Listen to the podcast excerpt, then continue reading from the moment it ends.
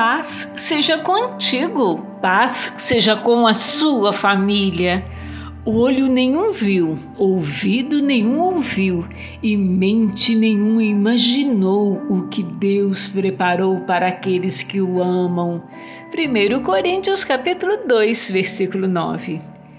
Quão inimaginável é a glória de Deus e a abundância de riquezas que Ele concede à sua noiva. Apesar da incrível faculdade de fantasia do homem, mesmo em sua forma mais elevada e criativa, ele não pode nem mesmo começar a conceber a extensão de prazer e glória para a qual Deus preparou para seu povo. Alegre-se vocês redimidos na promessa do seu reino eterno. Aleluia! Pois quem conhece as coisas do ser humano a não ser o próprio espírito humano que nele está?